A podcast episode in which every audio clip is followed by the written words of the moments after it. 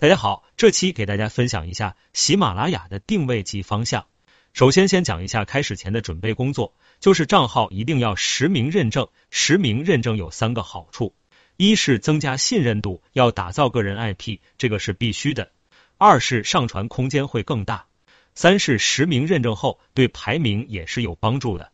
然后就是定位问题。喜马拉雅是一个音频平台，我们只是把录音传上去。问题是你做哪方面？是做情感分享类呢，还是生活技巧类、儿童故事类？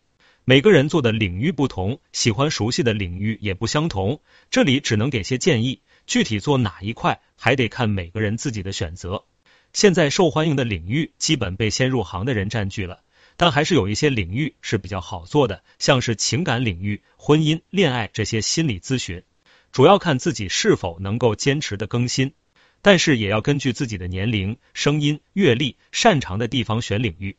比如说讲区块链的，你对这个都不了解，怎么讲？没有自己的见解，很难让别人认同。这种不是照着别人的文章念就行的。又比如一个女生的声音很有磁性，就很适合讲一些心理辅导之类的。